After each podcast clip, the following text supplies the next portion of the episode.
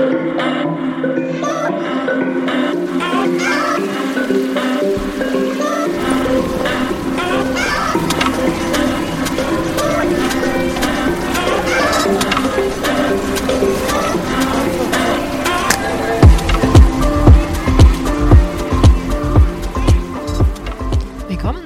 dritten Folge Insomnia Japan. Und diesmal ist der Name auch tatsächlich Programm, weil wir doch einige Schwierigkeiten hatten, einen Zeitpunkt zu finden, an dem wir beide nicht einfach komplett tot und tiefenmüde sind. ja. In der Tat. Deswegen äh, auch der Grund, warum wir den Podcast gleich von Anfang an so genannt haben, weil wir wussten, es wird so weit kommen. Ja, wir wussten, ja. es wird passieren. Und diesmal auch extra von unter dem Kotatsu um, für bessere Soundqualität. Genau, weil äh, dein Gaming-Laptop, also der hat ja einmal einen Ziegelstein als Netzteil, muss man dazu sagen. So definitiv. Dermaßen laut ist, dass man den Lüfter einfach durch den halben Raum hört mit einem äh, wunderschönen mhm. Mikrofon. Ich musste ein bisschen Abstand gewinnen, quasi. Ja, aber jetzt ist äh, super. Zumindest höre ich gerade nichts rauschen. Ich hoffe also, die Qualität wird immer besser. Ja. Uh. Ähm, heute wollte ich noch ganz kurz auf ein paar Sachen eingehen, die wir vergessen hatten in den ersten beiden Podcasts. noch vom ersten ganz kurz äh, zwei Sachen, die wir nicht gesagt haben. Ähm, also nicht ganz so wichtig oder man stellt, stellt das auch schnell fest. Äh, wenn man in Japan isst und dabei geht, das wird nicht gerne gesehen. Also es ist nicht verboten. Vermutlich wird man auch nicht mal erwarnt, äh, ähm, ermahnt. So hieß das Wort, ermahnt. Aber ähm, äh, man wird definitiv angestarrt und auch nicht sehr freundlich angestarrt. Das ist einfach nicht üblich. Wenn ihr was im Convenience Store kauft und voll Hunger habt, stellt euch davor, ist das da. Das hat nämlich noch einen Vorteil. Das ist dann auch Punkt 2. Es gibt nämlich einfach praktisch überhaupt keine Mülleimer in Japan. Nur vor den Convenience Stores oder ganz selten mal irgendwo. Ja, oder in den Convenience Stores. Die meisten von denen haben sogar eine kleine ähm, Area, in, dem, in der man essen kann. Oder auch viele Leute hingehen, die dann ihr Mittagessen zum Beispiel im Convenience Store haben und so weiter. Also für gewöhnlich ist das ein guter Ort, um schnell aufzuessen und dann weiterzugehen. Genau.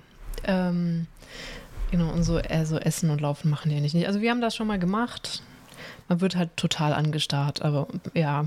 Und wir haben das mal aus Versehen mit Eis gemacht, da wurde man nicht so angestarrt. Also es kommt auch immer so ein bisschen auf die Situation an. Ja, es kommt drauf an. Und was auch, finde ich, äh, relativ uneindeutig ist, dass zum Beispiel Festivals, ähm, wo man ja quasi Fingerfood kauft und dann ist, sollte man aber eigentlich dort stehen bleiben und das aufessen oder in der Nähe eines anderen Food Stores stehen zu bleiben quasi. Äh, da gibt es dann meistens sowieso keine Mülleimer oder man kann den Müll zurückgeben an die jeweiligen Stände. Aber ich finde, da ist es sehr schwierig auszumachen, wo kann man stehen bleiben, weil meistens sehr viele Leute unterwegs sind und es nicht irgendwie Flächen gibt, die frei sind, damit man sich dorthin stellen kann. Ja, da bin ich dann auch schon mal weitergegangen mit meinem Essen. Ja, genau. Also da, ja, man wird dafür nicht gecancelt, sage ich mal. Aber man ist es schon nett, wenn man es weiß, denke ich. Ähm, mhm. Ja, und dann noch eine Sache. Ich äh, bin sehr gut darin, Geschichten anzufangen und sie nicht zu Ende zu führen, nämlich auch hier mit den Restaurants. Ich meinte ja, das ist so, als würde man in ein Wohnzimmer laufen. Erstens ist es meistens auf dem Land so in Tokio weniger. Da hat man eher so das Problem, dass das halt dann in einem fünfstöckigen Haus ist und man sich da halt wirklich überwinden muss, in so ein gefühltes Wohnhaus zu gehen und dann ist da aber schon ein Restaurant oder eine Bar. Aber was ich damit sagen wollte, ist, hm. dass man halt dann Hemmungen hat, auch wieder rauszugehen, wenn man auf einmal in so einem Wohnzimmer steht. Es ist dann irgendwie so auf einmal so unglaublich persönlich. Man steht quasi genau direkt vorm Koch äh, und es gibt so vier Plätze, in denen man sitzen könnte und ähm, dann gucken einen schon alle so erwartungsvoll an. Kommt ihr rein, geht ihr wieder raus? Was wollt ihr hier drin? So, ah. Genau, dann auch noch mit diesem ähm, exotischen Gesicht. ja. ähm, genau. Und jetzt, äh, was mir aber tatsächlich wichtig ist, der Punkt, der letzte, den ich noch habe, ist, ich habe die ganze Zeit gesagt, wenn man Deutscher ist, braucht man die Translation. Das ist natürlich viel zu unspezifisch. Was ich hätte sagen wollen, ist, ähm, wenn man einen deutschen Führerschein hat, dann braucht man die Translation von der JAF. Genau, es, also es hängt nicht an der Nationalität, sondern an dem Führerschein, weil es gibt unfassbar viele Leute halt mit einem deutschen Führerschein und nicht deutsche Nationalität. Deswegen äh, wollte ich das nochmal spezifizieren, obwohl, da haben wir gerade ein bisschen drüber geredet, wir nicht so, hm, ja. also möchtest du das ausführen? Ja, ich wollte gerade sagen, ähm, was glaubst du passiert, wenn man einen nicht-deutschen Pass hat, aber einen deutschen Führerschein und den dann übersetzen lassen möchte. Kann man dann in Japan fahren?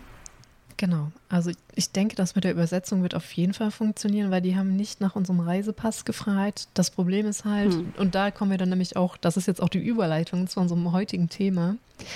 Ähm, die Sache ist, wir haben damals unsere, äh, mit unseren Reisepässen angefangen, weil die halt griffbereit waren. Und dann haben wir halt unsere Führerscheine aus dem Geldbeutel geholt und dann diese Translation. Und schon in dem Prozess, wo wir diese deutschen Reisepässe hingelegt haben, hat er halt in seinem äh, in System. Dem, in dem Autoverleih, ne? Genau, in dem Autoverleih. Ich schon wieder mit meinen Stories.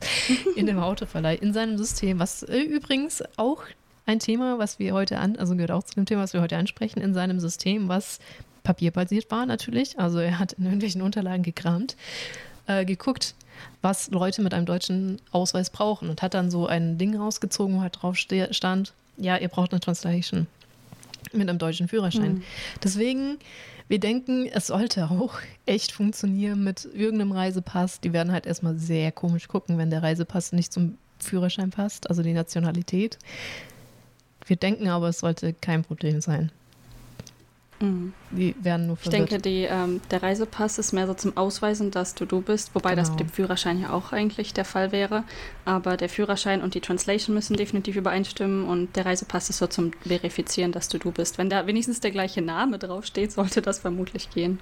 Ja, also seid nicht überrascht, falls ihr einen deutschen Führerschein habt, aber halt keine deutsche Nationalität, dass die eventuell mal kurz sehr komisch gucken, weil sie dann vielleicht anfangen, was ganz anderes rauszukusteln und ihr dann aber sagt, nee, nee, deutscher Führerschein, äh, dass sie dann halt das, da, da, die richtigen Regularien finden, weil das ist nämlich das heutige Thema, ist Japan wirklich so fortschrittlich? Und das ist so zum Beispiel ein, ein Punkt davon ist, die haben ähm, ihre Regeln und die halten sich nicht nur dran, die ähm, haben halt so ihr Schema F, A bis Z. Und wenn das nicht genauso funktioniert, sind die manchmal ähm, sehr puzzled, sag ich mal. Ich muss auch sagen, der Typ, der dann dieses Ding rausgezogen hat, also was wir brauchen und uns das hingelegt hat, war auch sehr dankbar, dass als er gemerkt hat, wir haben das alles tatsächlich und er muss jetzt nicht irgendwie mit uns diskutieren, oh, dass ja. wir das Auto nicht leihen können. Also der war wirklich erleichtert, als wir dann auch wirklich diese Translation rausgeholt haben und nicht irgendwie einen internationalen Führerschein. Ja. Ja, das ist so, ich glaube, die Leute müssen dann halt auch erstmal selber nachgucken, was braucht ihr. Und ähm, allein der Prozess, bis er das Dokument gefunden hat, war schon sehr spannend. Ja, genau. Äh, und das ist aber auch äh, bei extrem vielen Sachen so. Ähm, eine Sache, wo das zum Beispiel auch wichtig ist für Touristen, ist in Restaurants. Also die machen sich ja da sehr viel Gedanken drüber, was sie jetzt zu welchem Essen anbieten und so weiter. Und was da einfach nicht vorkommt, irgendetwas dazu oder weghaben zu wollen, das funktioniert nicht in Japan. Oder sie, also sie, weil sie es auch gar nicht erst verstehen. Ja, ich meine, das führt so weit, dass man äh, irgendwie bei McDonalds zum Beispiel nicht mal mehr oder weniger Ketchup kriegen kann. Es, ist, ähm, es nimmt teilweise absurde Züge an, äh, selbst wenn man es bezahlen möchte. Äh, man kriegt normalerweise einfach, das geht nicht. das Konzept ist nicht vorhanden. Genau. Also das ist so eine Sache, die wir beide jetzt, finde ich, so besonders fortschrittlich halten und das zieht sich halt wirklich, ich meine, es, ist, es zieht sich bis zu den Restaurants, es zieht sich halt durch komplett Japan. Entweder es funktioniert und dann funktioniert es richtig gut oder es funktioniert gar nicht. Wir kennen das auch so ein mhm. bisschen von Deutschland, sage ich mal, weil wir ja mittlerweile auch alle eben Systeme haben, SAP oder sonst irgendwie so furchtbare Sachen, dass das halt im System vieles nicht abgebildet werden kann und das deswegen nicht geht. Aber der Prozess ist halt trotzdem andere. Wenn ich jetzt irgendwo hingehe und dieser Mensch versteht, was ich von ihm möchte, versucht er ja trotzdem mein Problem zu lösen, weiß dann aber, okay, ich kriege das mit dem System, das mir zur Verfügung steht, aber halt nicht hin. Dann funktioniert das auch nicht, aber es ist halt trotzdem eine ganz andere Denkweise. In Japan ist das oft so mit, so ist das nicht vorgesehen. Und das war's.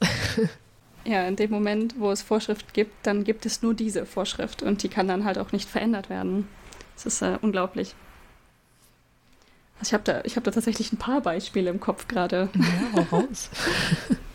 Zum Beispiel, ähm, ich würde gerne mein Visa ändern, mein Visum ändern. Ähm, das bedeutet, dass ich zum Beispiel Unterschriften von gewissen Orten brauche. Zum Beispiel einer davon ist mein Arbeitgeber. Äh, nun ist mein Arbeitgeber, es ist eine speziellere Situation, ich sag mal. Und äh, es gibt zwei, die, zwei Institutionen, die als mein Arbeitgeber eingetragen werden könnten. Und ähm, es ist halt ein vorgeschriebenes System, dass ein Arbeitgeber eingetragen werden muss. Allerdings ist das jetzt ein spezieller Fall, weil es zwei gibt. Und ähm, ich sag mal so, dass im Moment ist die Situation ungeklärt, da beide aufeinander zeigen. Das sind zwei japanische Institutionen, die den japanischen Regeln folgen wollen.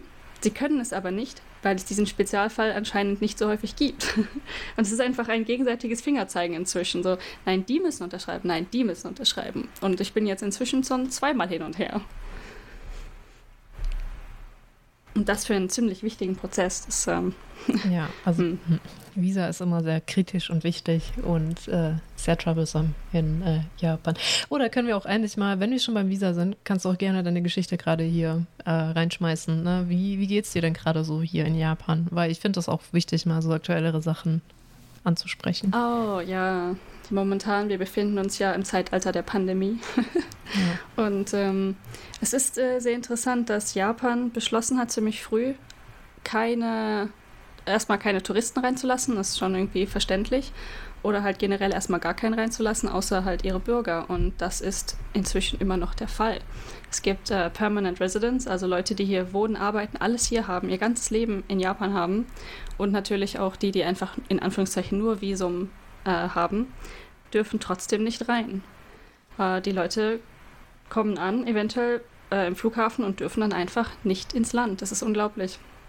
Ähm, ich habe letztens einen Tweet gelesen, dass Deutschland darüber nachdenkt, ich bin mir nicht sicher, ob es durchgesetzt wurde, äh, jetzt auch japanischen Bürgern die Einreise nach Deutschland zu verweigern, solange Japan deutschen Permanent Residents und Visumhaltern die Einreise verweigert.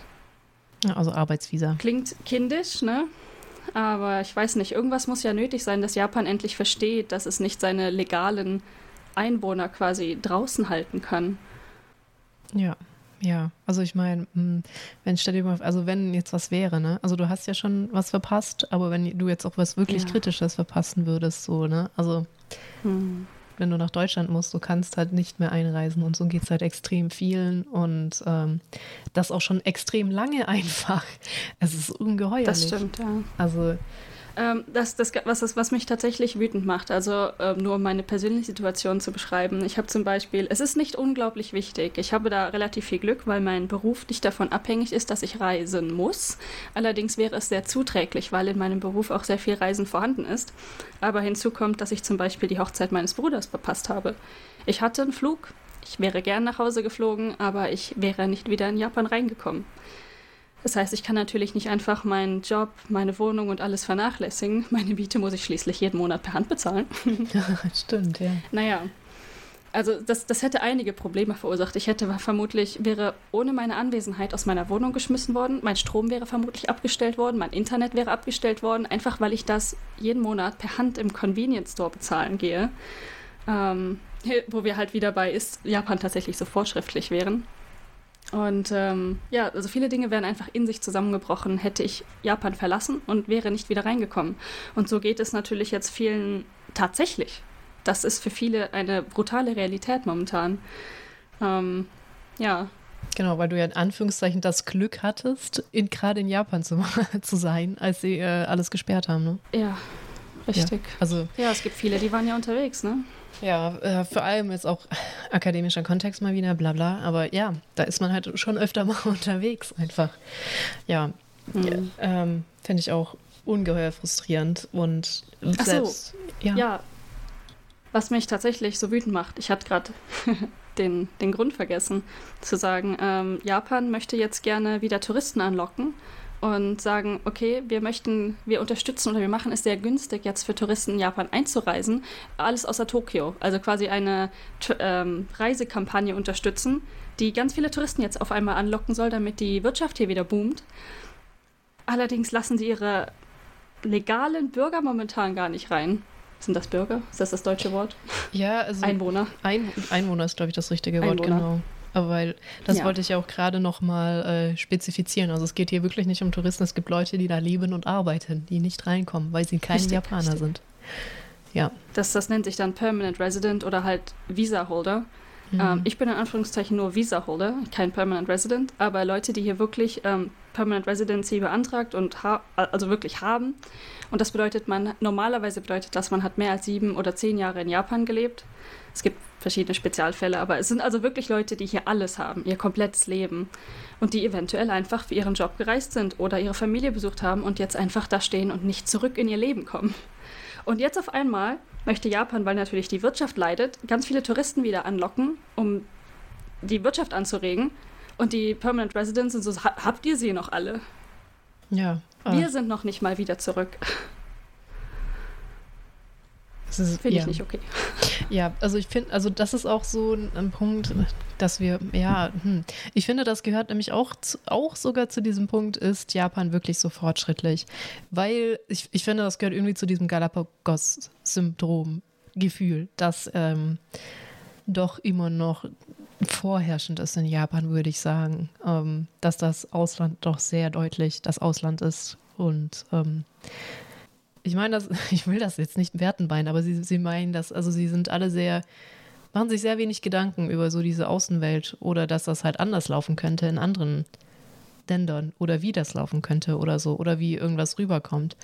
Ja, also es hat einerseits negative Punkte wie ähm, Einreise oder ja, fällt gerade kein gutes Beispiel ein, positiv betrachtet, aber auch ähm, machen die sich dann auch nichts draus mit, wie andere sie sehen. So irgendwie, wenn ich überlege, es gibt so ein Lied von Avril Lavigne, das ist, ich glaube, hätte die irgendwie ein anderes Land genommen, außer Japan, wo sie irgend, ach, ich weiß gar nicht, irgendwas mit Kawaii oder so, äh, rumtanzt. Und die Japaner so, ach cool, sie mag Japan. Und ich glaube, jedes andere Land wäre gewesen, sag mal, wie stellst du uns eigentlich vor? Das geht gar nicht. Also, also das hat auch so beide Seiten. Deswegen will ich das auch gar nicht werten meinen. Aber manchmal hat das halt auch einfach negative Auswirkungen dann. Ja, ich, ähm, ja, ich bin einfach nur ein bisschen entsetzt, muss ich sagen. Ähm, allein diese, diese Vorstellung, okay, wir wollen jetzt diese, diese Reisen promoten, quasi innerhalb Japans und auch anscheinend Touristen von außerhalb, die wieder nach Japan kommen sollen. Wie unreflektiert muss man sein, zu denken, das wäre eine gute Idee, wo andere Leute, die wirklich rein wollen, gerade extrem leiden. Es ist einfach, wie lange habt ihr darüber nachgedacht? Ich glaube, ihr macht euch damit echt Feinde. Ja. ähm, und deswegen ist es, äh, komm schon, also ein bisschen, bisschen weiter darüber reflektieren. Ich glaube, jeder würde verstehen, dass Japan gerne Touristen wieder einladen möchte, um die ganze Wirtschaft anzukurbeln. Und es gibt ja auch viele, die gerne nach Japan kommen möchten. Allerdings so eins nach dem anderen. Ne? Da gibt es Prioritäten, die sollten anders verteilt sein. Vielleicht erstmal die Leute wieder reinlassen, die hier wirklich leben und arbeiten. Und im Zweifelsfall beides gleichzeitig. Ne? Aber einfach die Leute, diese, dieses Thema, es wird einfach unglaublich unter den Teppich gekehrt. Ich weiß gar nicht, ob das überhaupt im Zusammenhang angesprochen wurde. Ähm, es ist so, ich glaube, Themen, die kritisch sind, werden hier ganz gerne einfach erstmal nicht angesprochen. Und das ist, ähm, hm. Ja, das ist auch ja, so, nicht so gut.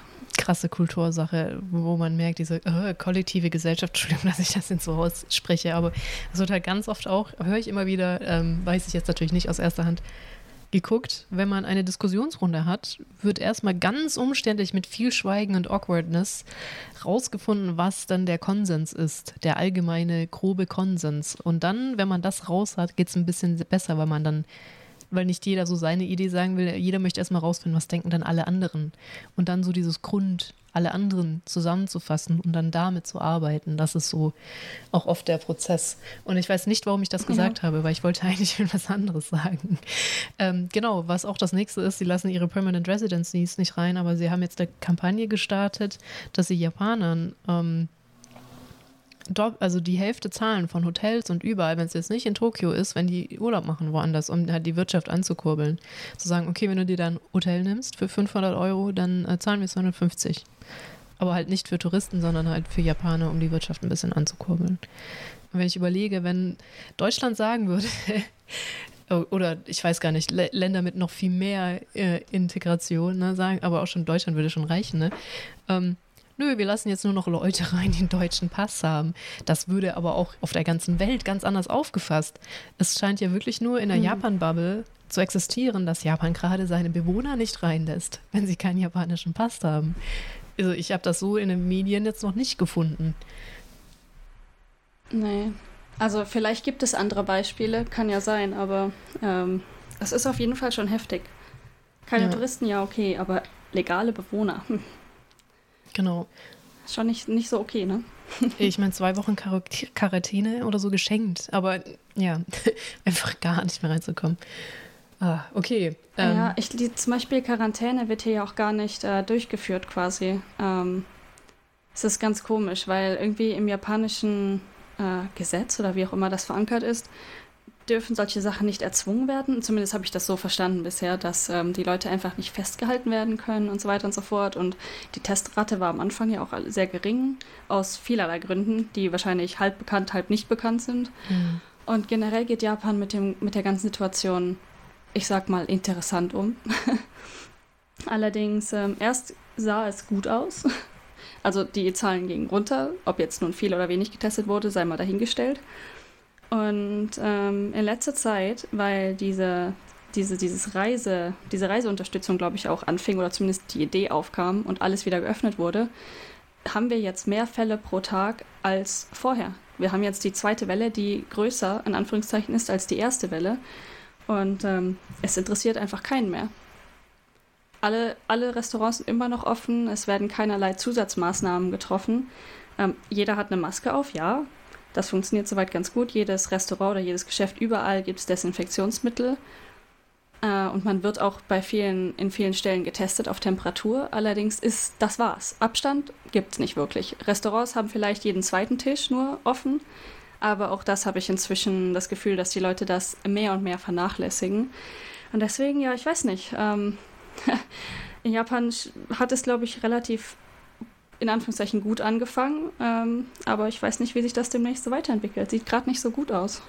Ja, also ich, ähm, die hatten da ein, das, ich weiß es leider nicht, sie hatten da einen anderen Ansatz gefahren, so viel weiß ich noch, tada, äh, bei dem Virus am Anfang, was ja auch recht gut funktioniert hat, aber eigentlich sollte man jetzt sehen, wo man merkt, es funktioniert nicht mehr, müsste man eigentlich wieder Maßnahmen ergreifen.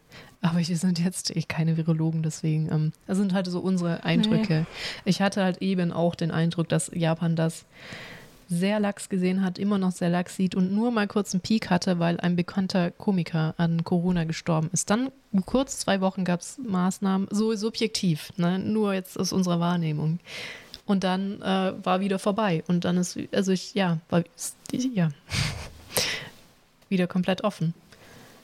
Ich merke das aber auch im äh, Bekannten- und Freundeskreis. Ähm, in der ersten Welle oder als das Ganze anfing, waren zumindest viele meiner Freunde oder in meiner Bubble gab es doch viele, die sich versucht haben, wirklich zu isolieren und sehr wenig rauszugehen. Ich habe selber auch nur in meinen eigenen vier Wänden gesessen. Und selbst diese Leute, ich meine, man ist ja beeinflusst von seinem Umfeld und wie andere damit umgehen. Der, es wird einfach so, wie du sagst, lax gesehen hier, dass man, man wird davon beeinflusst. Man geht wieder raus, man trifft wieder Freunde. Auch wenn man selber versucht, doch relativ ähm, vorsichtig mit der Situation umzugehen. Sobald du hier tatsächlich in einen größeren Raum gehst, also ich meine jetzt zum Beispiel äh, in die Innenstadt oder so weiter, du bist einfach unglaublich vielen Leuten ausgesetzt. Ah. Ja. Die ja. Leute bleiben nicht mehr zu Hause. Es sind wirklich, wirklich viele wieder unterwegs. Und das heißt wahrscheinlich, ich weiß nicht, ich habe das Gefühl, wenn es wieder explodiert, explodiert es richtig. Aber es ist, wie gesagt, sehr subjektiv und die Leute sind sehr viel entspannter als vorher, obwohl die Zahlen tatsächlich viel höher sind als vorher. Das macht mir tatsächlich persönlich ein bisschen Sorge. Aber wie gesagt, wir sind äh, keine Epidemiologen oder Virologen, deswegen die Hintergründe, die da jetzt dahinter stecken, kennen wir beide nicht so genau. Und ich habe mich auch Absolut mit Japan nicht. jetzt nicht ganz so viel beschäftigt, wie die das angehen. Ich meine, ich kann mir auch nur die Sachen angucken, die hier von den Medien quasi gezeigt werden. Das heißt, äh, eventuell übersetzte Japan Times oder mal ein paar japanische Medien, Fernsehen ja. generell. Und das ist, man weiß ja nie genau, wie genau es stimmt und was genau gezeigt wird oder getestet wird. Ja, ich sage nur Korewa Pendes. Haben wir darüber geredet? Ich meine nicht, weil im japanischen ha, ja. Fernsehen, das ging auch komplett viral in dieser Japan-Bubble, ist, äh, dass eine Japanerin gesagt hat, ähm, Japan, Japanisch an sich, die Sprache ist ja so soft, dass äh, schon viel weniger Aerosole in die äh, Luft gelangen, dadurch, dass sie halt ähm, viel softer reden. Und dann wurde ihr so ein Tüchchen vors Gesicht gehängt und dann hat sie Coreva Pendes gesagt. Und danach hat sie gesagt, this is a pen. Und dann ist das Ding natürlich sowas von in die Luft geschossen.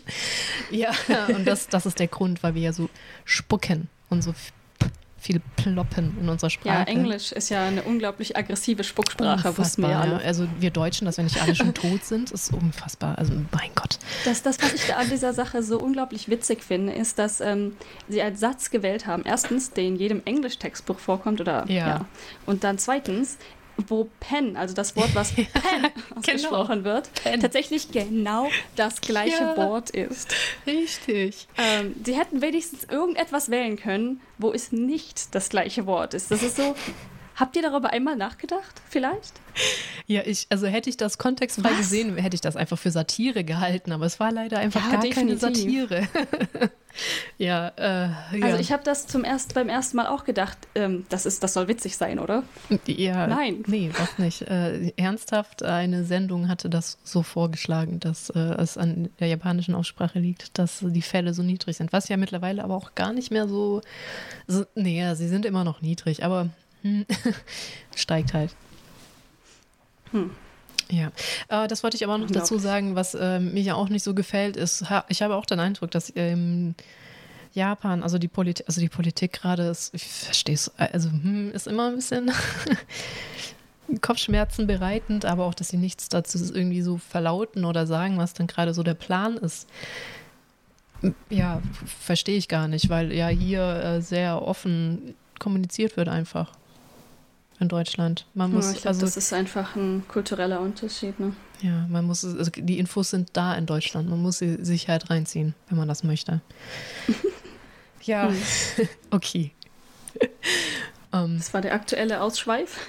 genau. Ähm, ein klein wenig cranty, aber ich finde, also man kann eine Frustration, ich kann eine Frustration verstehen. Ich, ich meine, ja, ich bin traurig darüber, dass ich gerade keinen Urlaub machen kann in Japan, aber ich meine, du kommst da ja nicht weg. Oder ja, du kommst ja, da nicht meine weg. Meine Situation ist noch gar nicht mal schlimm. Ja, genau, aber schon bei dir. Wenn irgendwas wäre in Deutschland, hm. das ist genau das, was du sagst. Du würdest halt ähm, im Zweifelsfall deine Wohnung verlieren. Hier, du würdest unfassbar viel Stress haben. Vielleicht wirst du deswegen dann noch deported, weil du nicht da warst, um deine Wohnung zu bezahlen. Wer weiß ja, das schon, ne? Also. Wirklich. Ganz ehrlich, ich weiß gar nicht, was passieren würde, wenn ich einfach plötzlich meine, Ren meine Rente, eingedeutscht, meine Miete nicht mehr bezahlen würde. Ähm, ich weiß es nicht. Vielleicht ähm, geht das ein paar Monate lang gut und dann steht hier die Polizei vor der Tür und findet eine leere Wohnung. Was würde denn überhaupt passieren? Ich habe keine Ahnung. Soll ich dann, äh, wenn ich aus Japan rausfliegen muss wegen irgendetwas, weil in meiner Familie ein Todesfall vorliegt oder was auch immer passiert, muss ich dann einen Zettel an die Tür kleben? Es tut mir leid. Ich ja. hänge wahrscheinlich am Airport fest. Genau, also theoretisch wissen sie ja, dass du ausgereist bist, weil du das ja immer auch eintragen musst dann als Resident. Aber ja. Naja, das steht auf einem Zettel. Und wo, da werden wir wieder beim Thema. Ne? Ähm, wenn du hier ausreist, wird das in deinen Pass eingetragen und du gibst einen Zettel ab und sie scannen kurz dein, ähm, ja. deine Residency Card. Aber in welchem System landet das denn? Kommen die an die Info wirklich so schnell ran? Ich, ich wüsste es wirklich gerne. Ja, äh, das wir auch, also das ist ja auch schon so auch das Problem, da Japan gar nicht mal in dem Sinne so fortschrittlich ist, weil du kannst, Online-Banking ist immer noch nicht wirklich existent. Du rennst ja immer noch zum Convenience Store. Muss man sich mal vorstellen, du kriegst per Post so eine Rechnung, mit der läufst du in einen Supermarkt, um sie da zu bezahlen, ja. jeden Monat. Und auch noch im Bar, weil irgendwie funktioniert das nicht mit der EC-Karte. Das muss man sich mal vorstellen. Ja. Äh, ja. Das ist unglaublich. Und ich meine, das wird halt äh, anstrengend, weil ich kriege ähm, momentan, ich glaube, drei Rechnungen, die ich im Convenience Store bezahlen gehe. Und man kann auch sowas machen wie auf Amazon bestellen und das dann im Convenience Store bezahlen. Was auch geht, den, einen Flug buchen und den im Convenience Store bezahlen. Und das wird halt irgendwann anstrengend, wenn man mit mehreren, eventuell 1000 Euro zum Convenience Store gehen muss. Das, ja. ist, das ist absurd. Ah, ja, äh, okay, lass uns jetzt mal vielleicht zur Abwechslung was Positives nehmen. ähm. Wir können auch gleich bei Convenience Stores bleiben. Es hat auch gute Sachen. Ja, genau. Es hat auch viele gute. Ja. Also wir können auch gleich bei Convenience Stores bleiben, was auch eigentlich für Deutschland wäre super fortschrittlich. Okay, Fun Fact. Ja. Fun Fact, Convenience Store, was, das ist auch unglaublich gute ähm, gutes Zusammenspiel mit dem Thema. Es ist wirklich sehr gut, dass wenn man in den Convenience Store geht, dort kann man ein Faxgerät benutzen. Oder halt einen Drucker und so weiter. Das, das hat durchaus Vorteile. Da muss man sich selber keins anschaffen. Das ist natürlich sehr interessant. Warum sollte man sich so überhaupt ein Faxgerät anschaffen? Aber. Äh, sehr viel ja, in Japan braucht man das ab und zu. Genau, also es ist praktisch alles noch papierbasiert in Japan. Also klar, sie ändern das, aber ähm, Faxgeräte sind an der Tagesordnung. ja, und papierbasiert. Und auch, wenn wir es schon haben, äh, diese Hanku, In Hanku Inkan-Dinger. Was ist hm, das? Ja, Stempel.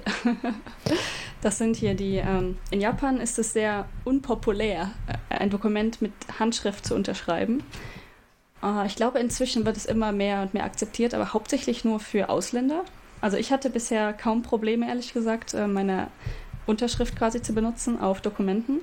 Es gab wenige Momente, in denen ich nach meinem Hanko gefragt wurde. Und ähm, aber ich glaube, für Japaner ist es immer noch sehr, sehr wichtig. Man hat quasi ab der Geburt oder sobald man halt auf die Welt kommt, machen die Eltern ein Hanko für einen.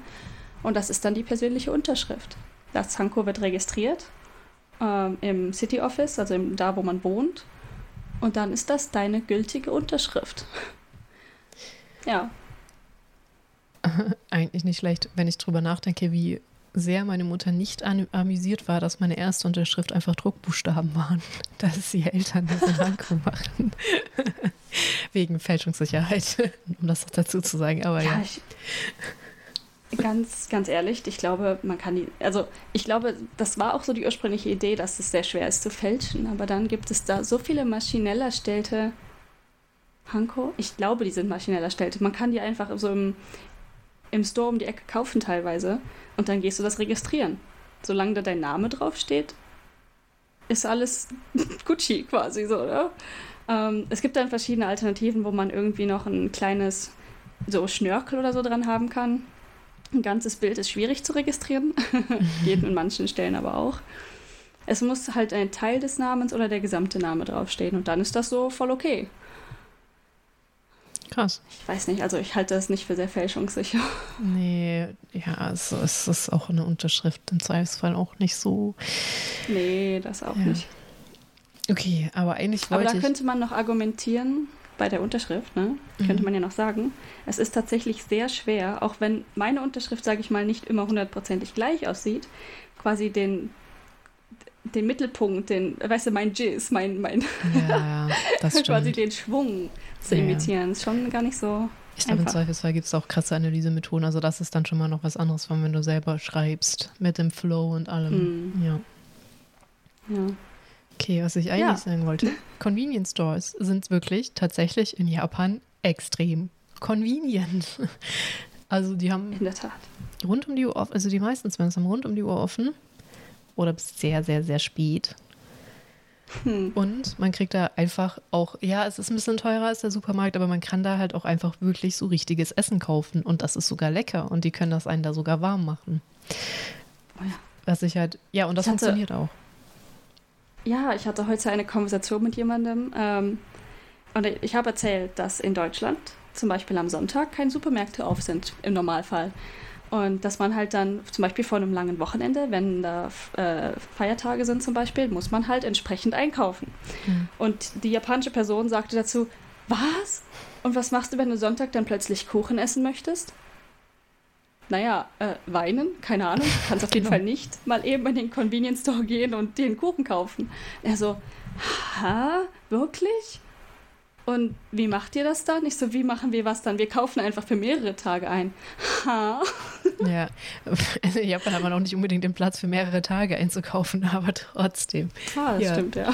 Aber es regt mich auch immer mehr. Ich bin ja so eine Nachteule, ne? Also ich muss ja wirklich in meinen Tag hart einplanen. Ich muss halt einkaufen gehen. Ansonsten funktioniert es nicht. Ja. Ja, rechtzeitig aufstehen, ne? ja, aber ja, ja, also ich stehe jetzt nicht erst um 22 Uhr auf, aber wenn die so mit Arbeiten Was? und allem, muss ich echt dann gucken, wie ich das so in meinen Tag geprügelt kriege. Ja. Ähm, ja, also das, ich weiß gar nicht, wie, wie ich das beschreiben soll, wie convenient das einfach ist, aber man kriegt da einfach so im Zweifelsfall, ja, alles. So immer. Also ich habe das irgendwann mal, ja, ich habe keine Ahnung, ich habe es ihm beschrieben, als man in Japan hat man keine Kühlschrankpanik. Also wenn ich hier nichts im Kühlschrank habe, geht es mir vollkommen gut, weil ich genau weiß, ich kann jederzeit einfach ein paar hundert Meter gehen, wenn überhaupt. Ist wahrscheinlich noch nicht mal, vielleicht sind das 200 Meter bis zum nächsten Convenience Store mhm. für mich. Ähm, und da ist alles. Ich kann mir eine geringe Auswahl an Früchten gibt es dort. Meistens ist es Banane oder Apfel. Es gibt warme Gerichte, es gibt kalte Gerichte, es gibt Brotsorten, es gibt alles. Ja. Getränke, teilweise halt auch ähm, so Sachen, die man halt im alltäglichen Leben braucht, wie Klopapier. Und es, ich, ich habe einfach keine, keine Essens- oder Kühlschrankpanik, wohingegen in Deutschland oder auch in Norwegen, wo ich gewohnt habe, es immer dieses Gefühl gibt, oh je, habe ich noch genug im Kühlschrank? Hm. Kann ich morgen überleben? Das war bei mir so extrem ausgeprägt, weil meine Eltern sind ja schon ein Stückchen älter, sind noch sehr Nachkriegszeit-Kinder und das ist so voll in mich reinprogrammiert, dass wenn ich, ich sage, ich habe nichts zum Essen da, wenn ich weiß, ich könnte eigentlich noch eine gute Woche davon essen, aber halt dann auch nur also nudelmäßig oder so, das habe ich immer ohne Ende da einfach. Wäre mal hm. spannend zu wissen, ob ich das in Japan ablegen könnte. Wobei man da ja oft, ähm, hast du so ein Erdbeben seit, Osaka ist ja eh nicht so mit Erdbeben, ne? Und Taifun, mhm. aber. Hm, ich, also Erdbeben hat, also ich glaube einmal war hier ein Erdbeben, was ich aber nicht mitbekommen habe. Ich glaube, ich habe geschlafen. Ähm, allerdings ist die Panik in Osaka doch vorhanden, also vor allen Dingen in den Leuten, die vielleicht ein bisschen ländlicher wohnen. Äh, ich habe eine Freundin, die hatte ursprünglich, ich glaube, eine Hostfamilie war das am Anfang, bei, denen sie, bei, bei der sie kurz gewohnt hat. Und als sie dann alleine in, ein, in eine Wohnung gezogen ist, hat die Hostfamilie ihr sofort haufenweise von diesen, ähm, diesem Notfallwasser in Flaschen gegeben und Notfallessensrationen und so weiter, falls halt mal was passiert für Erdbeben oder sonstige Dinge. Was ich sehr interessant finde, weil ich habe natürlich nichts davon hier. Genau, also ähm, eigentlich ist das tatsächlich, habe ich öfter gehört, üblich, dass ganz viele, also wenn halt, also wie das wenn funktioniert oder nicht funktioniert, aber es, äh, Japan ist eigentlich bekannt, ne? Ähm, Tsunamis, Erdbeben. Also naturkatastrophenmäßig bleibt Japan wirklich nicht verschont. Deswegen haben sehr viele halt, falls das Netz zusammenbricht, ähm, genau so, so eigentlich genau an ihrem Flur stehen, so eine Tasche, wo halt so Rationen drin sind für den Notfall mit Wasser und Kram. Mhm. Aber meistens äh, funktioniert das ja auch alles sehr gut. Es wird ja auch vorher angemeldet, hier der letzte große Tsunami, der über Tokio und Chiba ist. Die haben es ja richtig böse erwischt in Chiba. Ähm, das war ja Tage vorher klar, dass sie halt auch Rationen ohne Ende und Wasser gesammelt haben. Und ja. Und Japaner sind auch extrem fix darin. Die sind da, also da sind die ja so sehr, ich will schon sturdy sagen, ähm, die Sachen wieder aufzubauen, ne? mit so einer Eselsgeduld und so, ja, ist halt scheiße hier, dass wir mhm. alles ständig neu aufbauen müssen. Aber dann nicht so, ähm, so dran zu verbittern als Kollektiv, als ähm, Gesellschaft, finde ich schon auch. Ja, da ist krass. dann dieser, dieser Kollektivgedanke halt unglaublich zuträglich, ne? dass ja. halt alle zusammenarbeiten und alle zusammen es wieder aufbauen. Ja. Ähm, und ich glaube, da helfen sich die Communities halt unglaublich äh, bei. Das ja. ist dann tatsächlich ein guter Punkt des Ganzen hier. Ja. Äh, ah ja, was ich sagen wollte, ähm, als ich nach Japan gezogen bin, äh, September 2018, hat, hatten wir hier drei große Taifuns, Taifune. Mhm. Und einer war tatsächlich so schlimm, der hat auch den äh, Flughafen in Osaka unglaublich beschädigt. Ich glaube, da ist irgendwie ein Schiff, der ist ja am Wasser, ein Schiff in den Flughafen gerammt worden oder so weiter. Nicht mehr ganz sicher, aber ich glaube, irgendwie uh, along those lines ist etwas passiert. Und ähm, in dem Moment war ich in dem Wissenschaftlerheim, Researcher Hotel von, von äh, meiner Uni noch untergebracht. Das war so ganz am Anfang. Und die haben natürlich diese, diese Unfallkits, diese Naturdesaster-Kits dort. Mhm. Und es war sehr spannend zu sehen. Also es war unglaublich heiß. Es war natürlich ähm, Anfang September, also quasi noch Ende Sommer. Unglaublich heiße Temperaturen, die dann so einen harten Drop hatten. Also die Luftfeuchtigkeit war immer noch extrem hoch. Das heißt, man ohne Klimaanlage hat man geschwitzt ohne Ende. Und als der Taifun hier rüber gefegt ist, ist bei uns alles zusammengebrochen. Das Stromnetz, äh, keine Ahnung, wir saßen halt wirklich ohne Strom da, was in diesem Hotel bedeutet hat, weil man kein Fenster öffnen konnte, dass man in seiner richtig eigenen Suppe gesessen hat. Kein Licht, kein Internet, keine, kein Airconditioning. Ähm, das heißt, die Leute sind sofort rumgerannt und haben äh, Taschenlampen ausgeteilt. Und ja, zumindest saßen wir dann mit mehreren Leuten im Flur, der auch genauso stickig heiß war, aber wenigstens nicht nur zwei Quadratmeter. Und haben dann halt draußen beobachtet, wie die Bäume, Bäume quasi senkrecht gehen. Ähm, es war sehr spannend. Ich sage, ich glaube nicht, dass wir alle Angst hatten, aber es war unglaublich langweilig. Ja. ja. Ich habe vorhin kurz vorher noch einen Tweet abgesendet, so aus Spaß. Ähm, nehmt meinen Strom, aber nehmt mir nicht mein Internet. Und dann war der Strom weg, was natürlich auch das Internet weg bedeutet. Ja. ja. Aber bei sowas sind die wirklich fit auch hier. Ähm, ihr werdet ja, glaube ich, ein paar Sekunden vorher gewarnt. Also Erdbeeren kann man ja sch schwierig vorhersehen. Auch nicht mein Thema, aber es ist sehr schwer. Aber ihr werdet ja, glaube ich, ein paar Sekunden vorher mit einem unfassbar unerträglichen aber Alarm geweckt, äh, dass da jetzt ein Erdbeben kommt. Ja. Und ihr, ähm, ja, euch in Sicherheit bringen solltet. Ja, da gibt es diese, diese ähm, Messages, die haben aufs Handy gesendet werden ja. was passiert und so weiter. Was ähm, sehr spannend ist, also für Naturkatastrophen habe ich das bisher gesehen und dann hatten wir, oh Gott, ich weiß gar nicht mehr genau wann, das war ungefähr vor einem Jahr, hatten wir hier den Fall, dass ein ähm, Krimineller quasi durch die Gegend gelaufen ist, der einen ich glaube, einen Polizisten angegriffen hatte. Ich glaube, der hat ihn. Ich glaube, ja, er hat glaub, überlebt. Ja, aber er hat ihn gemessen, er hat ihn nicht er, ja, ja, erstochen, wäre ja also tot, also aber er hat ihn mit dem Messer mh. angegriffen. Ja. Genau, und das war, stand halt sehr lange in den Sternen quasi, ob der Polizist tatsächlich überlebt. Also der, das war wirklich quasi, es hieß in den Bericht, es ist eventuell ein Mörderer auf, äh, unterwegs. Und ähm, das war dann schon sehr krass. Es wurde dann sofort rumgeschickt, äh, der wurde dort gesichtet, dort ist das passiert, alle zu Hause bleiben. Ähm, und ja, es ist, ist unglaublich. Und das kam halt hier dann ähm, per SMS oder halt dann in den Nachrichten. Spannend. Ja, also bei so Infodingern sind die, da sind sie wieder sehr fit. Das kommt nicht per Faxgerät, witzigerweise. Nein, tatsächlich. Ja.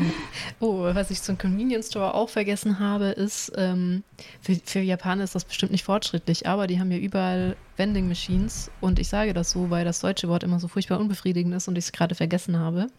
Automat heißt das, glaube ich, in Deutschland einfach nur, ne? Getränkeautomat. Oh ja, ich habe auch kurz nachgedacht. Essensautomat. Also diese Automaten, die in Deutschland immer so ein Glücksspiel sind, ob du das dann auch wirklich kriegst, wofür du bezahlt hast. Die gibt es einfach an jeder Ecke. Also du, man muss echt nicht Angst haben zu verdursten. Selbst in der größten Pampa findet man doch irgendwie diese Vending Machines, wo du trinken und teilweise auch Essen haben kannst. Also und die funktionieren auch immer und da ist auch immer was drin. Also das ist auch mhm. dann wieder mit diesem, es funktioniert entweder, es funktioniert nicht. Also so Essen, Trinken, wenn gerade nicht die übelste Katastrophe ist, ähm, ist in Japan halt auch einfach super zuverlässig. Genauso wie Züge. Züge mhm. hört man ja auch ständig, sind auch super zuverlässig. Ich glaube, neulich kam ja, das mal in Ich habe in der ganzen Zeit, in der ich hier vom gleichen Bahnhof immer wieder den gleichen Zug nehme, ist er vielleicht zwei, dreimal ausgefallen, halt dann wegen menschlichen Dingen. Per Personenschäden. Ich weiß gar nicht, ob man das genau. Personenschaden genau. nennt in Deutschland. Ja, also. Meistens. Also es wird auch in Japan nicht unbedingt ausgesprochen, aber ich glaube, es gibt so ein ähnliches Wort. Ich habe jetzt natürlich vergessen, was äh, dann angeschrieben wird. Aber ja. ich gucke dann meistens nach, was los ist, um zu wissen, halt, kommt der nächste Zug danach oder muss ich eine andere Zuglinie nehmen? Immerhin geht das hier. Man muss dann halt gegebenenfalls zum nächsten Bahnhof laufen von einer anderen Zuglinie, aber es ist möglich. Wohingegen in Deutschland, ich glaube, das wird schwierig, da einfach mal einen neuen Bahnhof zu finden. Ja, zumindest in der Pampa. Also ich weiß, ich habe nie in Berlin gelebt. Ich glaube, da ist es noch eher möglich. Ja, ja vielleicht. Aber, ja. So zum Beispiel, ich zum 100. Mal, ich komme ja Stuttgart, bla bla. Äh, bei uns ist das auch alles nicht so schicht, äh, dicht getaktet, dass das funktioniert. Und vor allem, wir haben ja so einen Tunnel, wenn da irgendeine Schiene klemmt im Tunnel, verdammt nochmal, dann brennt aber alles. Kommt niemand mehr irgendwo hin. Das ist wirklich ein, ein Chaos und ein Drama einfach. äh, ja. Ich weiß gar nicht, wie es eigentlich in Aachen... Es erinnert mich daran, ähm, wenn, in, wenn in Norwegen ein Tunnel gesperrt war, dann, dann war da halt nichts mehr. Es gibt da halt eine Hauptstraße quasi von Ort zu Ort. Wenn die zu ist, weil im Tunnel ein Unfall ist, dann hast du ein Problem. Ja. ja. Gibt es eigentlich in hm? Aachen irgendwie Schienennetz? Ich habe keine Ahnung von Aachen. Äh, ja, Aachen hat oh, drei Bahnhöfe. Rote hm. Erde, West und Hauptbahnhof. Ähm, als Student unglaublich praktisch. Dann kann man, weil man mit dem, ähm, wie heißt denn das, Studentenschein, Dings, Dingsi, Semesterkarte, Semesterticket. Gott, es ist gar nicht so lange her. Mit dem Semesterticket konnte man dann relativ einfach so von einem Ende der, der Stadt zum anderen Ende der Stadt reisen. Aber meistens waren die Busse dann da praktischer. Also ich bin häufig mit, äh, weil ich dann auch in Aachen gewohnt habe, äh, wenn der Bus gerade kam, als ich zur Uni wollte, dann habe ich den Bus genommen. Wenn nicht, bin ich halt gelaufen. Also ist nicht so wie in Japan, dass alles pünktlich und zufällig ist, äh, pünktlich und nicht zufällig ist. äh, es war mehr so Zufall, ob es nun klappt oder nicht. Und die Busse hatten doch häufig Verspätung. Ja, okay, aber naja. Also es geht, aber in Stuttgart ist halt einfach fast immer alles zu spät. Und also ich, ich muss sagen, ich bin aber auch halt acht Jahre lang da weit über acht Jahre. Ich habe ja noch studiert, also acht Jahre Schule und dann nochmal Studium, Bachelor hinterher, da Zug gefahren. Also ich bin schon echt oft viel an Bahnhöfen gestrandet, muss ich sagen. Das ist in Japan dann doch schwieriger. Ähm, ja, äh, was aber auch da, also mit dieser Geschichte, dass die Züge eigentlich nur zu spät kommen, wenn da sich ähm, Leute vor den Zug gelegt haben. Ähm, finde ich, ist aber auch so ein leichter Punkt mit, ist Japan wirklich so fortschrittlich, nämlich hier mit dieser ganzen Hierarchie und Tradition, weil das da auch viel reinspielt, weil einige nehmen sich ja doch das Leben, hört man immer wieder wegen dem Job, weil es so hart ist. Ja, möchtest hm. du da anfangen? Oh, ich bin gerade unglaublich unvorbereitet. Dafür gibt es ja ein Board für dieses äh, Tod durch Überarbeitung. Ähm, was jetzt nicht unbedingt Suizid bedeutet, allerdings ähm, es gibt definitiv ein Wort dafür.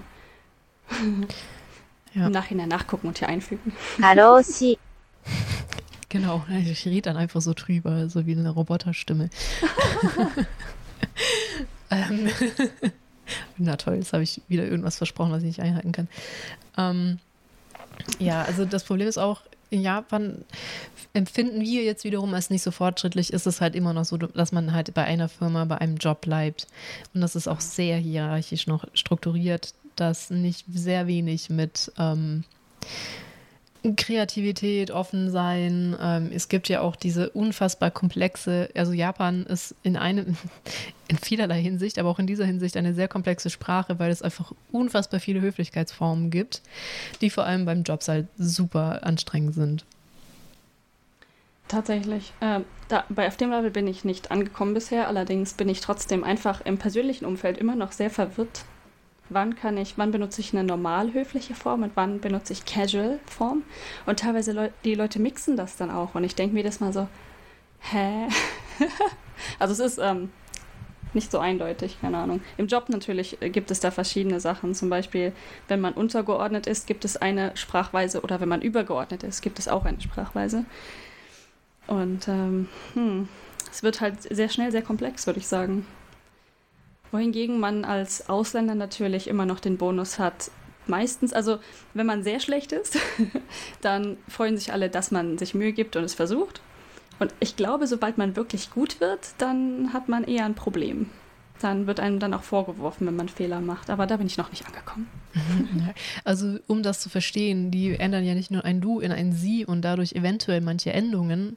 Das ist ja so, dass sich Verben komplett ändern dadurch, in welcher Höflichkeitsform man spricht. Also es ist wirklich ja. sehr komplex und es gibt, ich weiß nicht, wie viele Höflichkeitsformen, eine Menge.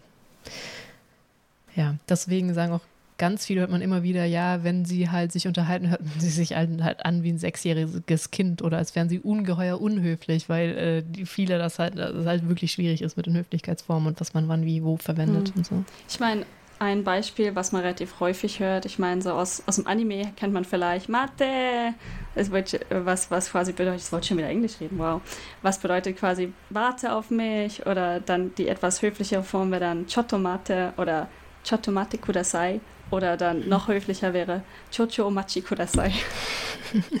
es ist zumindest ja. in dem Fall noch ähnlich, mhm. aber ähm, trotzdem, es, warum? es, man hört es dann häufig in Geschäften halt, dass dann gesagt wird, oh, Chocho, cho, das kann ich selber nicht mehr aussprechen. Chocho Omachi Kudasai. Stimmt, neulich ja, hattest du mir ein so. Verb vorgestellt, wo es auch nochmal komplett anders war einfach. Ja, ja, Mein Buch liegt da hinten. Ich würde es vorlesen, aber es ist gerade sehr weit weg. Ja, es ist ähm, am gefährlichen äh, Lüfter des unfassbar lauten genau. Rechners, Laptops, mit dem man auch Leute erschlagen kann. Das ist Festival. Ich meine, dafür wäre er wirklich gut. Ich glaube, der hat fünf Kilo. Damit kriegt man schon wen, ne? Das Ding ist einfach so mal. Ich glaub, das, das eine Wildfremde läuft hier durch die Gegend. ja, einfach mit Rechner drüber. Gott. Kriegen alle Leute hier die, die Warn-SMS. Eine wildfremde Ausländerin Rampage mit ihrem Rechner in der Nachbarschaft. Genau, weil der Lüfter zu laut war. Ah. ja. Nein, natürlich niemals. Mhm. Also, lass mal noch in die Liste gucken. Was, ähm, was haben wir dann noch an Sachen, worüber wir nicht geredet haben?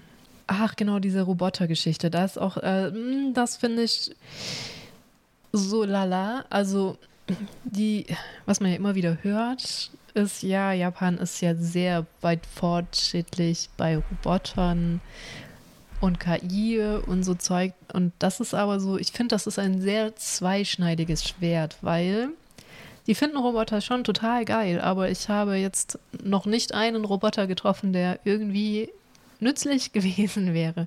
Es gibt, glaube ich, Lehen, da fahren so Roboter rum, die einem helfen sollen, aber die sind einfach komplett nutzlos. Solche Rube Goldberg-Maschinen nennt man das ja, Maschinen, die einfach nichts tun.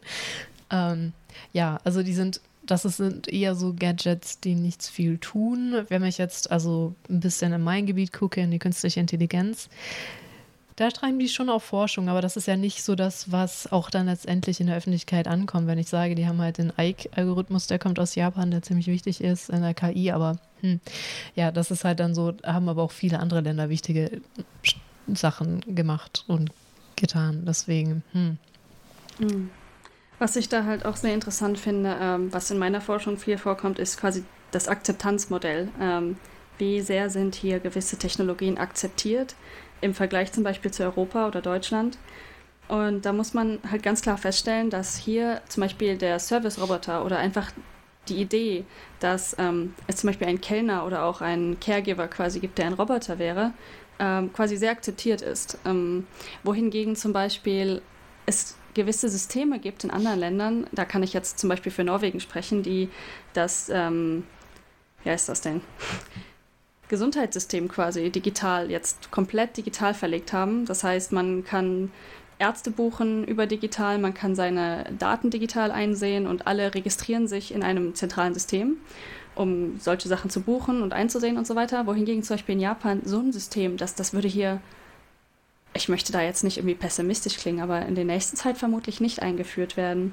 Und das, das hat sicherlich viele Gründe. Ähm, Allerdings ist es sehr spannend, einfach aus dieser Akzeptanz sich zu sehen, dass ein Roboter als Ersatz für menschlich, menschliche Interaktion eher akzeptiert wäre als ein ganz normales digitales unterstützendes System für bereits existierende Prozesse. Und ähm, da, das äh, erschwert mir meine Forschung momentan ein bisschen, aber es ist auf jeden Fall sehr interessant. Ja. Ähm, ja gut, in Deutschland ist das natürlich auch schwierig, aber ich glaube aus ganz anderen Gründen, weil wir halt an unseren Daten interessiert ja. sind und an unsere Privatsphäre, was ich jetzt nicht unbedingt in Japan als Hauptgrund identifizieren würde, sage ich mal. Ja. Definitiv nicht der Hauptgrund. Ja. Ähm, was ich, was woraus man, ich glaube auch so dieses moderne Selbstverständnis kommt, ist, glaube ich, aber auch diese äh, Chindogu-Maschinen ja, habe ich nachgeguckt. Dieser Begriff sind eben so Gadgets, also die eigentlich in Japan es ganz viele gibt, die halt genau für einen Zweck sind und den dann aber auch ziemlich gut erfüllen. Also nicht unbedingt China-Schrott oder China-Gadgets. Geht so ein bisschen manchmal in die Richtung, aber habe ich jetzt neulich gesehen, irgendwie eine Maschine, die nur dafür da ist, dein Ei zu drehen, ohne dass, kaputt, ohne dass es kaputt geht, dein rohes, dass sich das Eigelb mit dem Eiweiß vermixt, dass das dann schon zusammen ist, wenn du es kochst. Also so Geschichten. Und da, da gibt es halt ohne Ende, auch im Elektronikbereich, so Sachen, die halt nie zu uns rüberschwappen, weil sie entweder wir denken, okay, es kann diesen einen spezifischen Fall recht gut, aber deswegen stelle ich es mir jetzt nicht hin oder wir auch so den Sinn nicht unbedingt erkennen. Das ist eine Mischung aus beidem. Aber ich meine, manche Dinge, die gibt es bei uns gar nicht so häufig. Ich glaube, Kakigori, also Shaved Ice, haben wir in Deutschland schon. Gibt ja. es das? Ja, weiß ich nicht. Um. Ähm. Ich, nee, wir haben eher so Sorbet. Shaved Ice gibt es, glaube ich, gar nicht. Ja, ich weiß, also ich habe es mal gesehen irgendwo. Ich, kann, ich war irgendwo in Europa, ist es mir schon mal über den Weg gelaufen, aber es ist auf jeden Fall nichts Reguläres. Wohingegen hier im Sommer findet man das sehr häufig und dafür gibt es dann zum Beispiel so eine kleine Maschine, die man sich kaufen kann. Manche bessere, manche schlechtere Qualität. Aber warum sollte man sich so eine Maschine kaufen? Es ist, so, ja. ist irgendwie cool und interessant, aber dann im Vergleich zum Platz, den man hier in der handelsüblichen Wohnung hat, vielleicht nicht die beste Entscheidung. Ja, also das ist aber eigentlich ein, auch ein gutes Beispiel, weil wenn wir sowas machen, dann ist es auch für Kochkram. Ne? Da haben wir auch so Gadgets für, oh, ja, einen, ja. So, äh, meine, meine, Eltern hatten mal so eine Mini-Donut-Machmaschine gekauft, weil ich jetzt dachte so, es nimmt echt viel Platz weg für die Funktion. ähm, ja, also sowas kennen wir in Deutschland auch, aber die haben das halt einfach in jedem Gebiet haben die irgendwas. Oder so keine Ahnung, Regenschirme für deine Schuhe, damit sie nicht, also das wird jetzt langsam absurd, das ist jetzt auch kein alltäglicher Gegenstand, aber dass sie nicht nass werden. Oder irgendwas, dass du dein, deine Haare nicht versaust, wenn du isst. Also so, klar, man kann es sich einfach zurückmachen, so ein Band rein, aber nein, da hast du so einen Kranz. Also es gibt so aberwitzige Sachen einfach in Japan oder bei Butterschmieren. Was ich letztens, ja, oder was ich letztens gesehen habe, das war einfach im Prinzip so ein Messer mit Griff und das war dann dafür da, um Kohl zu schälen. Also einfach so Kohlstücke abzumachen. Ich kann es, es ist sogar schwer zu beschreiben, weil es einfach nicht viel Sinn ergibt, als würde man einfach ein Messer nehmen und den Kohl halt in handelsübliche Mengen zurechtschneiden. Und dafür war das so ein Messer, mit dem man das quasi so abkratzen kann. Ja. Warum? Oder es gibt so Sticks, die es wo uns Kleber gibt, wo, wo, Butter drin ist, wo du dann die Butter so aus, auf den Toast streichen kannst. Ja.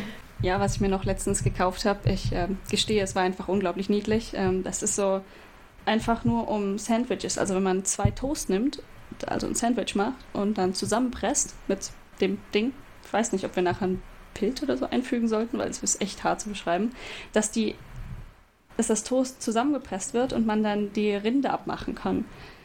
Und dann hat man so eine Art zusammengepresstes Toast, das einfach alles drin bleibt Und mh, hm, meine Maschine war besonders, oder mein, mein Dingsbumsi ist besonders, weil es hat auch noch die Form einer Pfote.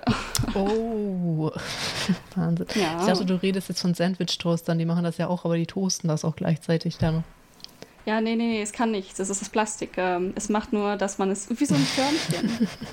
Das ist ja Aber es presst cute. dabei die beiden Sandwich-Scheiben so zusammen, dass sie eigentlich auch zusammenbleiben. Oh Mann, jetzt riecht ein Sandwich. Aber so ein getoastetes Sandwich-Toast-Sandwich. Der ist bei mir leider verreckt. Ah, oh, ja. Schwichtiger ist das Waffeleisen bei mir. Naja. Sande. Ja, wo die aber tatsächlich fortschrittlich sind, ähm, nicht in der KI in Autos, weil ich, ich fahre ja ein koreanisches Auto, das hat zum Beispiel Hybrid und kann äh, selber die Spur halten und kann adaptiv die Geschwindigkeit regeln, was effektiv bedeutet, es fährt halt auf der Autobahn alleine. Aber was die auch ziemlich vorangebracht haben, ist sowas wie hybride Autos. Also da sind die dann schon wieder fix unterwegs. Es ist immer so ein bisschen ein, ein Hin und Her. Ich glaube, was ich so aus der ähm, akademischen Sicht in Japan mitgenommen habe, ist, dass es werden schwer, ich meine, das ist in vielen Ländern so, es werden Schwerpunkte, also äh, forschungsspezifische Schwerpunkte festgelegt und die werden natürlich besonders unterstützt. Und es scheint mir so zu sein, dass das hier noch extremer ist als in anderen Ländern, dass dann im Endeffekt wurde beschlossen, zum Beispiel, wir müssen KI vorantreiben und dann werden fast alle Gelder einfach in dieses Thema gesteckt. Und deswegen haben die Leute hier eventuell sehr viel Forschung in genau einem gewissen Themengebiet. Ich bin mir nicht ganz sicher. Also das wird Vorsicht zu genießen. Das ist so im Prinzip, was ich so secondhand von meinem Job mitbekomme. Aber es ist auf jeden Fall faszinierend. Und das, dann hat man kaum eine Chance, quasi für sekundäre Themen hier Forschungsgelder zu bekommen, weil sie einfach gerade nicht so wichtig sind. Ja, das ist auch wieder so die, ja, vielleicht, ja, vielleicht ist es der kollektive Gedanke, vielleicht auch nicht. Weiß ich jetzt auch nicht so. Ja, aber wenn wir schon bei Akademie sind, ähm, auch noch ein Thema, was sehr traditionell betrachtet wird in Japan. Ja, so dieses äh, Verhältnis Frau und Mann, weil da gab es ja auch eine sehr große Schlagzeile, nämlich, dass eine, mhm. äh, weißt du, hast du es noch offen, welche Uni das war? Ich habe es gerade nicht mehr offen, allerdings war das tatsächlich an mehreren Unis der Fall. Ah, okay. ähm, zum Beispiel auch an der Uni, an der ich arbeite und dazu auch noch in Tokio, an der, ich glaube, Medical University war das, ähm, dass ja. für einen sehr langen Zeitraum, ich glaube, im Artikel stand seit 2006 ungefähr, ja. und davor weiß man es einfach nicht. Ich glaube, es ist so, ab 2006 kann man es nachvollziehen, dass ähm, der Eingangstest, um Medizin zu studieren, bei Frauen einfach anders bewertet wurde als bei Männern. Und bei anders meine ich, dass sie häufiger durchgefallen sind. Durchgefallen ja. worden lassen sind. Also ich denke, es war so, 100 Prozent war die Zahl, zum Beispiel, also Max-Punktzahl und Frauen konnten generell schon mal nur 80 erreichen. Und Und dann wurde ihr Ergebnis, glaube ich, auch um irgendwie 0,4 runtergesetzt oder so. Ah, nee, das war ähm, der für Männer, um zu bestehen, um den Test zu bestehen, braucht die 0,4 Prozent weniger als Frauen. Ich glaube, bei, bei Frauen waren bei 20, irgendwas und Männer halt 0,4 Prozent weniger. Und dadurch haben erstmal sowieso Frauen den Test eher nicht bestanden. Und dann konnten sie auch nur 80 Punkte von 100, über, selbst wenn sie alles richtig beantwortet haben, äh, bekommen.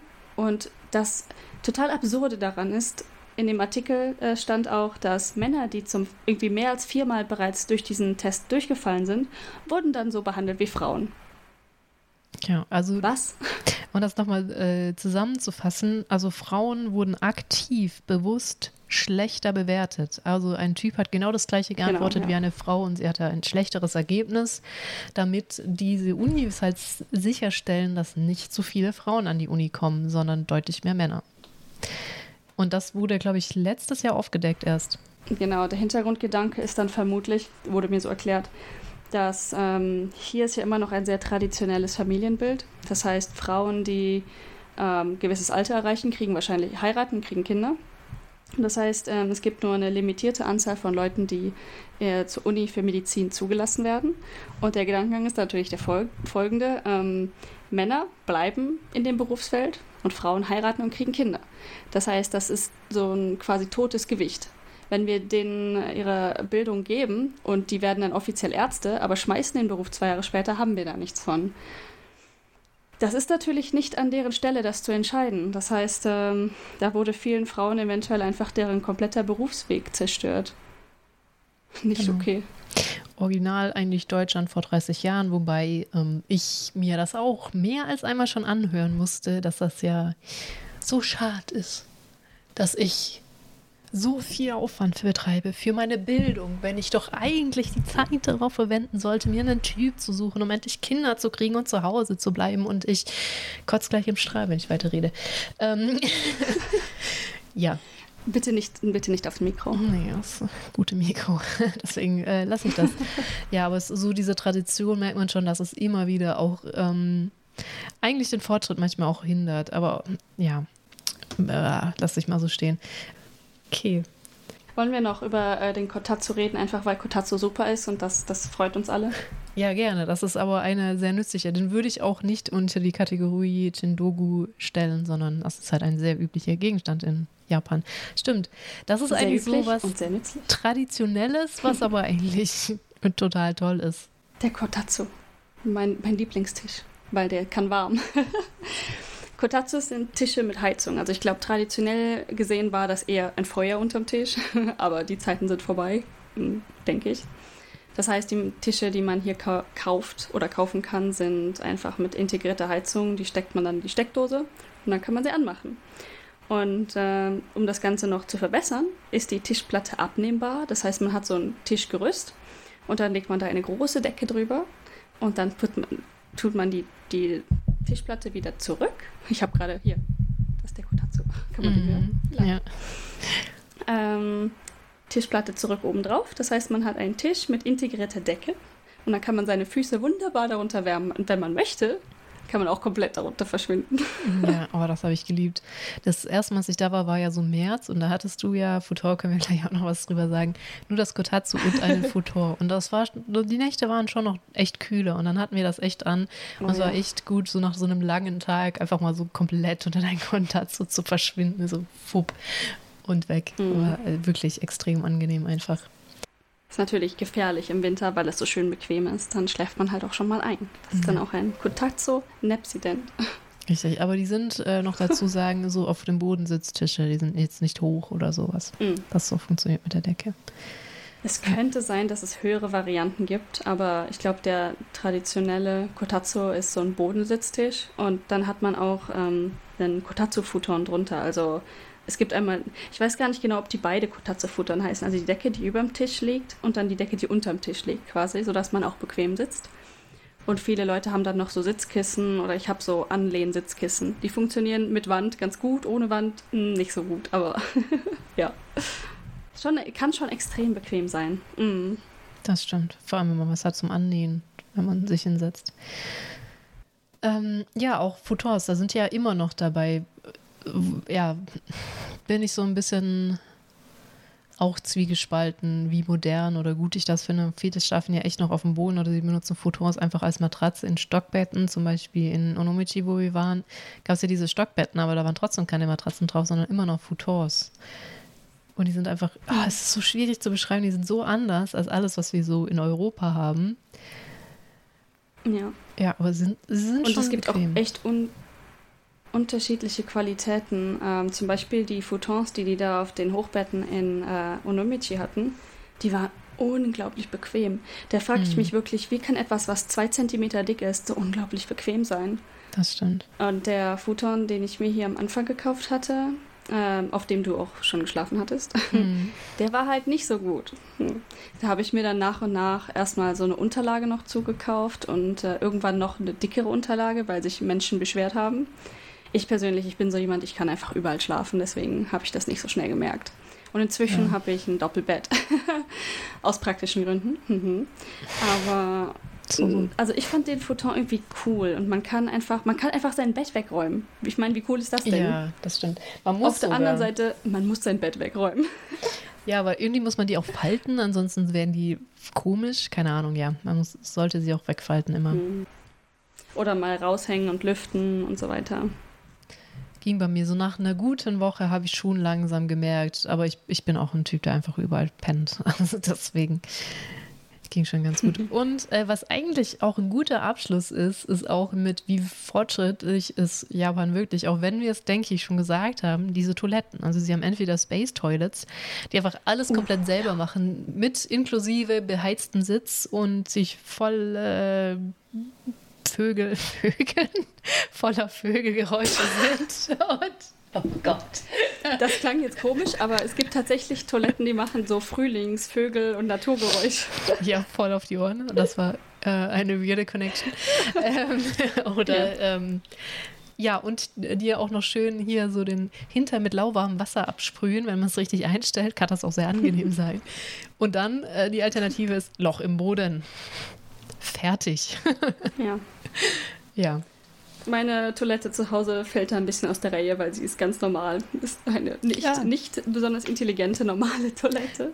Sehr enttäuschend, muss ich sagen. Aber ja, normaler, normalerweise halt Loch im Boden oder hyperintelligent. Mhm. Ja, du hast so eine normale westliche mit einem Unterschied. Darauf wollte ich hinaus, dass in Deutschland ist das sogar, darfst du das gar nicht machen aus Wassergründen, weil wenn du Misch, Mischwasser musst du halt anders, äh, hast, musst, brauchst du ein anderes Leitungssystem. Es gibt ja so Grauwasser, das man halt für irgendwie Wäsche oder so benutzen kann, aber dann halt nicht für ähm, zum Beispiel deine Lebensmittel oder so in der Küche oder irgendwas. Also es gibt so Grauwasseranschlüsse für, für Dusche oder Klo.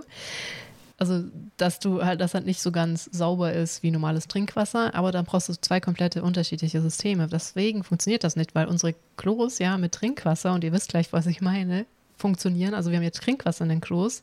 Aber was du jetzt hast, du hast so ein winziges Waschbecken drüber, wo du dir erst die Hände waschen kannst mit dem Trinkwasser und dann geht das ja erst in deinen Spülkasten. Moment, haben wir, wir haben kein Trinkwasser in Deutschland. Doch, doch, wir haben überall Wolltest das Trinkwasser. sagen? Das macht es einfach einfacher. Wir haben überall Trinkwasser. Überall Trinkwasser. Warum geht das dann nicht, ein Waschbecken zu haben? Überm Klo, weil sobald du deine Hände drin wäschst, ist das ja dann kein Trinkwasser mehr, sondern Grauwasser. Das heißt, in deiner Toilette ist dann Grauwasser, aber es ist dasselbe System. Du müsstest ein komplett extra Leitungsrohrsystem einbauen in dein Haus, damit du das machen kannst in Deutschland. Ein komplett Ja, separates. entschuldige, aber wenn ich da rein, wenn ich da reinmache, ne, dann ist das auch ziemlich grau, das Wasser. Ja, ja, aber das im Spülkasten, das muss noch gefälligst Trinkwasser sein. Das ist kein Trinkwasser mehr, wenn du da einen Wasserhahn Ist drüber hast. Ernst. Doch, ist so. ja, deswegen Okay, machen auch ganz viele keine äh, Grauwasser, weil, weil du halt ein komplett neues Leitungssystem brauchst dafür. Und das lohnt sich dann halt finanziell nicht. Da musst du halt die Ressourcen haben und die Moral so, um das durchzuziehen mit dem Grauwasser. Ja, äh, wollte ich noch kurz anbringen, aber das geht dann wieder so ein kleines Waschbecken über der Toilette. Das ist auch ziemlich üblich, ne? Vor allem bei diesen westlichen. Ja, ja, ja. Genau, da läuft dann einfach ähm, das Wasser quasi nach, indem es erst direkt durch diesen Hahn läuft. Also man macht den nicht an oder aus den Hahn, sondern der läuft einfach, wenn man spült. Das heißt, Genau. während man sein Klo gerade abspült, kann man einfach gleichzeitig seine Hände waschen. Genau. finde ich auch super gut, weil wenn das ist ein sehr. Ich finde es auch super. Japaner haben ja fast immer äh, getrennt die Toilette mit dem Bad. Das bedeutet, oft hast du einen sehr kleinen Raum fürs Klo und dann halt keinen Platz für ein Waschbecken. Und dann finde ich das eigentlich eine gute Lösung. Hm, das stimmt ja. Ja. So. Ich glaube, dann war es das für heute. Heute eine klein wenig kürzere Folge. Wir haben jetzt doch einiges von der Ein bisschen Seele ernster die Folge, ne? Ja, dieses Ja. Mal ein bisschen ernster. Wir werden auch jetzt demnächst unseren Trip, wir sind uns noch nicht ganz einig, wahrscheinlich in den Norden, anpacken. Da wird es wieder sehr viele, sehr lustige Geschichten für geben. Oh ja, tatsächlich. Und genau, weil ähm, wahrscheinlich erst ein Trip in den Norden, weil Golden Route ist, also Golden Route ist ganz grob Tokio, Kyoto, Hiroshima, gibt es schon noch mehr Informationen und wir wissen da tatsächlich gar nicht mal, also Tokio kannst du bestimmt viel erzählen, ich kann da sehr wenig drüber erzählen. Hm. Ähm, ja, also zumindest zusammen haben wir halt mehr im Norden erlebt, deswegen würden wir den zuerst erzählen, vor allem weil es dafür auch einfach noch gar nicht so viele Informationen gibt. Ja, Ja. Können wir dann demnächst angehen. Hm. Und ich glaube, wir könnten uns echt mal eine E-Mail-Adresse einrichten für Fragen oder Geschichten. Ansonsten momentan gerne auf Twitter anschreiben. Hm? Genau, ist verlinkt. Da haben wir das Handle at Feno und at Rettungsratte verlinkt. Genau. ja, deswegen, ähm, äh, weiß ich nicht, ich mach trotzdem mal eine E-Mail, vielleicht. Ja, ja, ja. Klingt gut. Total komisches Ende jetzt. Wir müssen einfach mal aufhören. Okay, deswegen, ähm, es ist auch schon wieder ultra spät geworden bei dir, weil wir uns natürlich Es ist davor auch wieder verquatscht spät und haben. ich sollte eigentlich schlafen. Genau, deswegen wünsche ich dir jetzt Oh mein einfach Gott, mal. ich habe gerade auf die Uhr geguckt. Es ist wirklich spät bei dir, ne? Äh, eine gute Nacht. Hm. Dankeschön, gute Nacht.